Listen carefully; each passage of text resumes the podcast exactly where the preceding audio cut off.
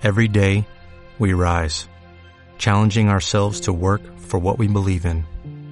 At U.S. Border Patrol, protecting our borders is more than a job, it's a calling.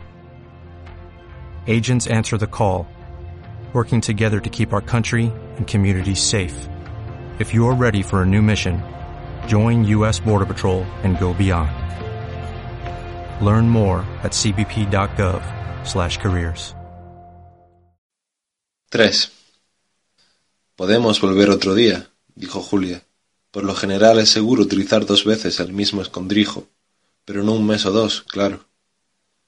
Nada más despertar había cambiado de actitud. Adoptó un aire precavido y frío, se puso la ropa, se ciñó la faja escarlata en torno a la cintura y empezó a disponer los detalles del viaje de vuelta. A Winston le pareció natural dejarle a ella ese cometido. Era evidente que poseía una astucia práctica de la que él carecía, y también daba la impresión de conocer con detalle el campo de los alrededores de Londres tras innumerables excursiones comunitarias.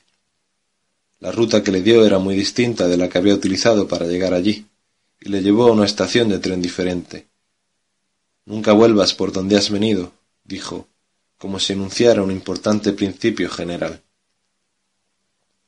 Ella se iría primero, y Winston tendría que esperar media hora antes de seguirla. Le había dicho un sitio donde podían verse después del trabajo, cuatro días después. Se hallaba en una calle de uno de los barrios más pobres, donde había un mercado al aire libre muy ruidoso y concurrido. Julia le esperaría entre los puestos como si buscara cordones para los zapatos o hilo de coser. Si juzgaba que no había moros en la costa, se sonaría la nariz al verle. De lo contrario, Winston seguiría su camino sin reconocerla. No obstante, con un poco de suerte, en mitad de la multitud sería seguro charlar un cuarto de hora y concertar un nuevo encuentro. Ahora tengo que irme, dijo Julia en cuanto terminó de darle las instrucciones. Debo estar de vuelta a las diecinueve treinta. He de pasar dos horas en la Liga Juvenil Antisexo, repartiendo folletos o algo por el estilo. ¿No es horrible? Sacúdeme un poco la espalda, ¿te importa? ¿Tengo ramitas en el pelo? ¿No? Pues adiós, amor mío, adiós. Se lanzó entre sus brazos, le besó casi con violencia, y un momento después se abría paso entre los árboles y desaparecía en el bosque sin hacer apenas ruido. Seguía sin saber su apellido o sus señas, pero daba igual, porque era inimaginable que pudieran verse en alguna casa o escribirse. De hecho, nunca volvieron al claro en el bosque. Durante el mes de mayo sólo hubo otra ocasión en que pudieran hacer el amor. Fue en otro escondrijo que conocí a Julia, el campanario en una iglesia en ruinas en una zona casi despoblada del campo, donde había caído una bomba atómica treinta años antes. Era un buen escondite, pero el viaje hasta allí resultaba muy peligroso. El resto de ocasiones sólo pudieron verse en la calle, en un sitio distinto cada tarde y nunca más de media hora. Por lo general, en la calle se podía hablar más o menos. Mientras deambulaban por las aceras abarrotadas, nunca a la misma altura y sin mirarse jamás, sostenían curiosas conversaciones intermitentes que destellaban como el haz de luz de un faro. Se callaban de pronto al ver acercarse a alguien con el uniforme del partido o ante la proximidad de una telepantalla. Minutos después proseguían a mitad de frase. Luego se interrumpían bruscamente al separarse en el lugar convenido y continuaban casi sin introducción al día siguiente. Julia parecía estar acostumbrada a ese tipo de conversaciones, que llamaba hablar a plazos. También se le daba sorprendentemente bien hablar sin mover los labios. Solo una vez en casi un mes de encuentros nocturnos pudieron darse un beso. Estaban pasando en silencio por un callejón. Julia jamás hablaba si se hallaban lejos de las calles principales, cuando se oyó un estruendo ensordecedor. La tierra tembló y el aire se oscureció. Winston cayó de lado, magullado y muerto de miedo. Una bomba volante debía de haber caído cerca. De pronto vio a Julia unos pocos centímetros, mortalmente pálida y blanca como la pared. Hasta tenía lívidos los labios. Estaba muerta. La abrazó y comprobó que estaba besando una cara viva y cálida.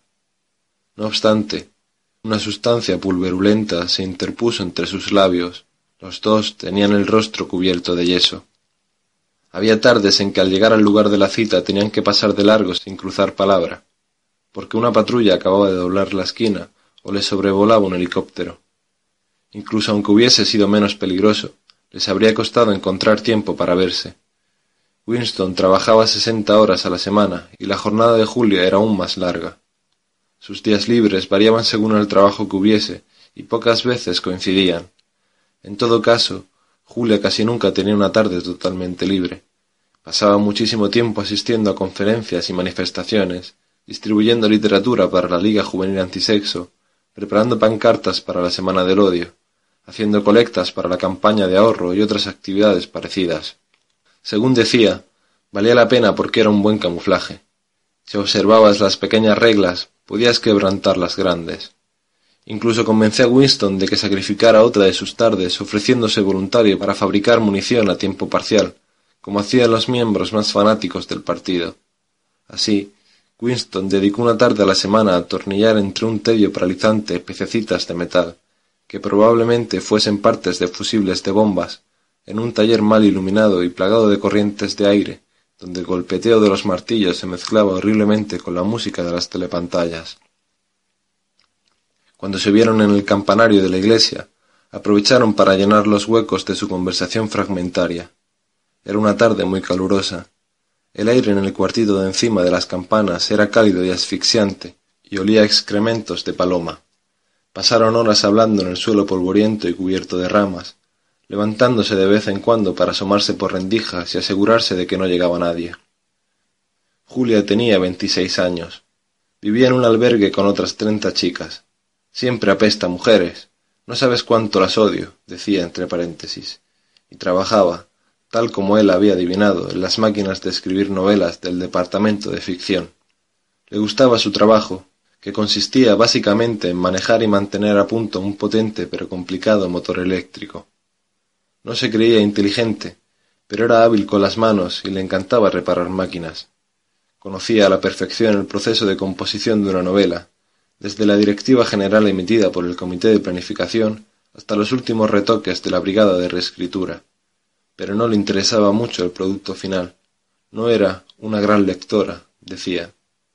Los libros eran sólo una mercancía que era necesario producir, como la mermelada o los cordones para los zapatos.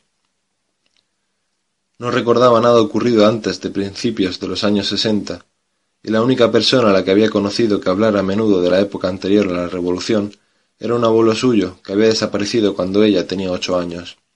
En el colegio había sido capitana del equipo de hockey y había ganado el trofeo de gimnasia dos años seguidos. Había sido jefe de tropa en los espías y secretaria de una rama de la Liga Juvenil antes de apuntarse a la Liga Juvenil Antisexo. Siempre había tenido un comportamiento intachable Incluso la habían elegido, lo cual era un indicio infalible de su buena reputación, para trabajar en la Pornosec, la subsección del departamento de ficción que producía pornografía barata para distribuirla entre los proles. La gente que trabajaba allí la llamaba la casa de las guarrerías, observó. Había estado allí un año, ayudando a producir folletos en paquetes cerrados con títulos como Azotainas o Una noche en el internado femenino, que los jóvenes proletarios compraban a escondidas, convencidos de estar cometiendo una ilegalidad. ¿Qué tal son esos libros? preguntó Winston con curiosidad. Oh, malísimos. En realidad son muy aburridos. No tienen más que seis argumentos, aunque siempre los mezclan un poco. Claro que yo trabajaba solo en los calidoscopios. Nunca trabajé en la brigada de reescritura. Lo mío no es la literatura, cariño, ni siquiera para eso. Winston supo con sorpresa que todos los trabajadores de la Pornosec, con la excepción del jefe de departamento, eran chicas. La teoría era que los instintos sexuales de los hombres eran más difíciles de controlar que los de las mujeres, por lo que corrían mayor peligro de corromperse con aquellas porquerías. Ni siquiera quieren mujeres casadas, añadió. Se supone que las solteras son más puras, pero aquí tienes a una que no lo es. Había tenido su primera aventura amorosa a los dieciséis años con un miembro del Partido Sesenta, que se había suicidado cuando iban a detenerlo. Y menos mal, dijo Julia. De lo contrario, mi nombre habría salido a relucir cuando hubiese confesado. Desde entonces había habido varios. La vida, tal como ella la veía, era muy sencilla. Tú querías pasar un buen rato. Ellos, refiriéndose al partido, querían impedírtelo así que tenías que infringir las normas como buenamente pudieras. Daba la impresión de que le parecía tan natural que ellos quisieran privarte de placeres como que tú quisieras impedir que te pillaran. Odiaba al partido, y lo decía con palabras muy crudas, pero no lo criticaba en general. Salvo en lo referente a su vida personal, no parecía interesarle su doctrina. Winston reparó en que nunca utilizaba palabras en nueva lengua, con la excepción de las que habían pasado a ser de uso cotidiano. Nunca había oído hablar de la hermandad, y se negaba a creer en su existencia. Cualquier tipo de rebeldía organizada contra el partido le parecía condenada al fracaso y una estupidez. Lo único inteligente era infringir las normas y arreglárselas para seguir con vida. Se preguntaba vagamente cuántos como ella habría en la generación más joven, entre quienes habían crecido en el mundo de la revolución sin conocer ninguna otra cosa, que aceptaran la existencia del partido como algo inalterable, igual que el cielo, y no se rebelasen contra su autoridad, sino que se limitaran a esquivarla, igual que un conejo al huir de un perro. No se plantearon la posibilidad de casarse. Era demasiado remota para que valiera la pena pararse a pensarlo. Ningún comité aprobaría ese matrimonio, ni aunque dieran con un modo de librarse de Catarín, la mujer de Winston. Era un sueño inútil. ¿Qué tal era tu mujer? preguntó Julia. Pues. ¿Te suena la palabra bien piensa en nueva lengua para referirse a alguien que es ortodoxo por naturaleza e incapaz de tener un mal pensamiento? No, no lo había oído pero conozco muy bien a ese tipo de gente. Empezó a relatarle su vida conyugal, aunque ella parecía saber lo más esencial. Le describió, como si lo hubiera visto o sentido, la rigidez que adquiría el cuerpo de Catarín en cuanto la tocaba, el modo en que parecía apartarlo de su lado con todas sus fuerzas aunque estuviera abrazándolo. Con Julia no le costaba hablar de esas cosas. Además, hacía mucho que Catarín había dejado de ser un recuerdo doloroso para convertirse en uno desagradable. Lo habría soportado de no haber sido por una cosa, dijo. Le contó la pequeña y frígida ceremonia que Catarín le había obligado a celebrar la misma noche todas las semanas. Ella lo odiaba, pero por nada del mundo habría dejado de hacerlo. Lo llamaba no lo adivinarías. Nuestro deber con el partido, respondió inmediato Julia. ¿Cómo lo sabías? Yo también he ido a la escuela, cariño, charlas de sexo una vez al mes para las alumnas de más de dieciséis años, y en el movimiento juvenil. Te lo restregan durante años. Casi seguro que funciona en muchos casos, aunque, claro, nunca se sabe. La gente es muy hipócrita. Siguió hablando del asunto. Para Julia todo se reducía a su propia sexualidad. En cuanto salía a relucir la cuestión, era capaz de razonar con mucha agudeza. A diferencia de Winston, había comprendido el significado último del puritanismo sexual del partido. No era sólo que el instinto sexual creara un mundo propio que quedaba fuera del control del partido y que por tanto debía ser destruido en lo posible.